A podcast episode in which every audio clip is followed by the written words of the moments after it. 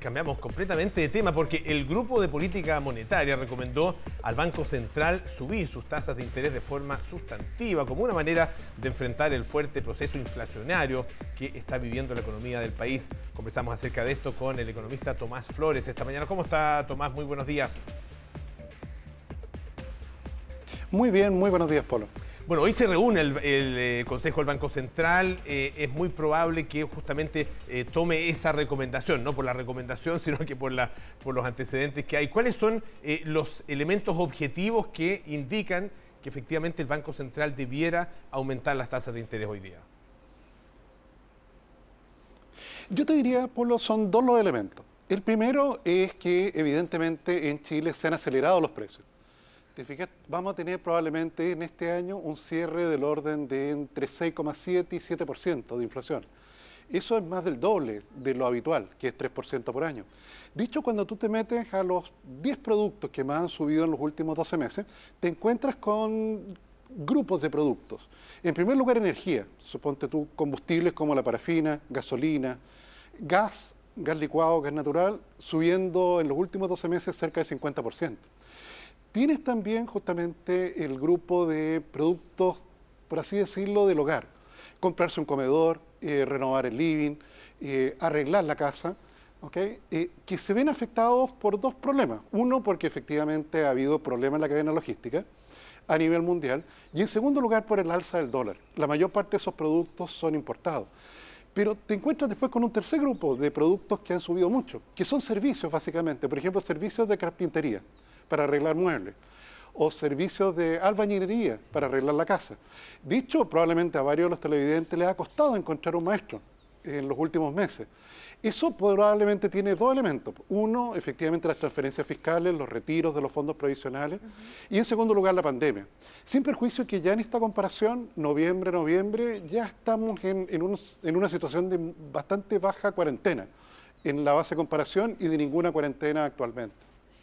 Ahora, eh, Tomás, eh, respecto a la tasa de interés propiamente tal, eh, lo que se define hoy día, ¿cómo puede afectar a las personas que, por ejemplo, están pensando, y bueno, muchos ya dejaron de pensar directamente en, por ejemplo, comprarse una vivienda? ¿Qué recomendaciones tomar al respecto? Porque al parecer lo que tuvimos antes por el estallido y por la pandemia fue un escenario más bien irreal. Esto que se podría ver hoy día y que podría em, expandirse en el futuro, ¿va a ser la tónica? Sí, Natalia, yo creo que allí hay que diferenciar los dos mercados. Te fijas, efectivamente la tasa de interés que, va a ser elevada hoy día en la tarde y la tasa de interés que afecta a la tarjeta de crédito, a la línea sobre giro, a la tarjeta de tienda, eh, al crédito de consumo que son productos financieros particularmente más caros que el resto. Entonces allí la recomendación a los televidentes es que evidentemente esa tasa de interés probablemente va a volver a subir en el primer trimestre del próximo año. Si usted tiene mucha deuda en tarjeta de crédito, en la tarjeta de la tienda, trate de reprogramarla. Efectivamente, tal vez pedir un crédito de consumo bancario que son bastante más baratos que los anteriores y de esa manera poder enfrentar lo que, es, lo que va a venir. Distinto al caso del crédito hipotecario, porque tal como tú señalas, Natalia, antes de la violencia eh, teníamos tasas de interés bastante competitivas. Pero lo que ha ocurrido después de los retiros es que el lado del espejo, donde hay gente que ahorra 20 o 30 años, justamente se está empezando a trizar. Y eso hace que el otro lado del espejo, que hay gente que pida crédito hipotecario a 20 o 30 años, efectivamente se ve afectado también. Entonces ahí tenemos un fenómeno distinto, en el cual claramente la solución nos va a tomar bastante más tiempo, porque vamos a tener que recuperar ese ahorro nacional que lo gastamos prácticamente durante los últimos 15 meses. Eh, se ha hablado, eh, claro, por un lado de la necesidad de crecimiento eh, para el país, ¿no es cierto? Pese a que este año hubo un crecimiento enorme, eh, obviamente en comparación con el año anterior, pero para, el 2022 eh, los pronósticos son eh, bastante pesimistas en términos del crecimiento. Y algunos dicen, algunos economistas dicen, olvídense del crecimiento, aquí lo que hay que hacer es un frenazo. Comenzó ya ese frenazo y podría ser incluso más intenso, más abrupto en las próximas semanas. Sí, sí, Pablo, yo creo que ya empezó, pongámosle otro nombre, la desaceleración, el ajuste o la convergencia, efectivamente, la normalidad. Claramente tenemos hoy día lo que los argentinos llamaban eh, haber vendido las joyas de la abuela y salir de compra. Eso hicimos en parte durante los últimos meses, ¿te fijas? No hemos gastado los ahorros fiscales, No hemos gastado ahorros previsionales, no hemos gastado ahorros del fondo de cesantía. Afortunadamente los teníamos, te fijas en el resto de América Latina no tenían nada de eso. Pero, pero esto generó un fenómeno que es muy inusual, es muy raro ver en el mundo lo que está ocurriendo en Chile, de una economía que está saliendo de una recesión y que hay listas de espera para comprar autos nuevos. Te fijas, eso no, ha ocurrido en recesiones anteriores. Y por tanto, una vez que esta burbuja de, consumo paulatinamente se va, desapareciendo, eh, bueno, se nos aparece la realidad, que es un crecimiento tendencial en torno a 2,5%, que es probablemente lo que vamos a tener el próximo año.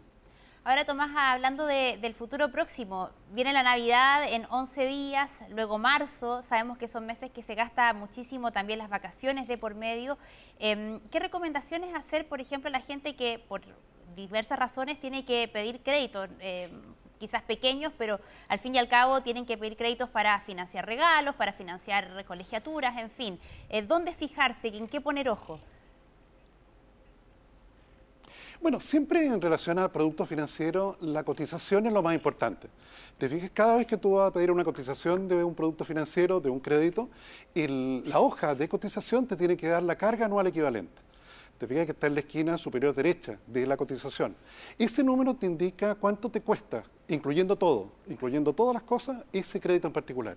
Y eso te permite comparar poder ver efectivamente si el crédito en una cooperativa o en un banco o en otro tipo de institución financiera sea el más conveniente.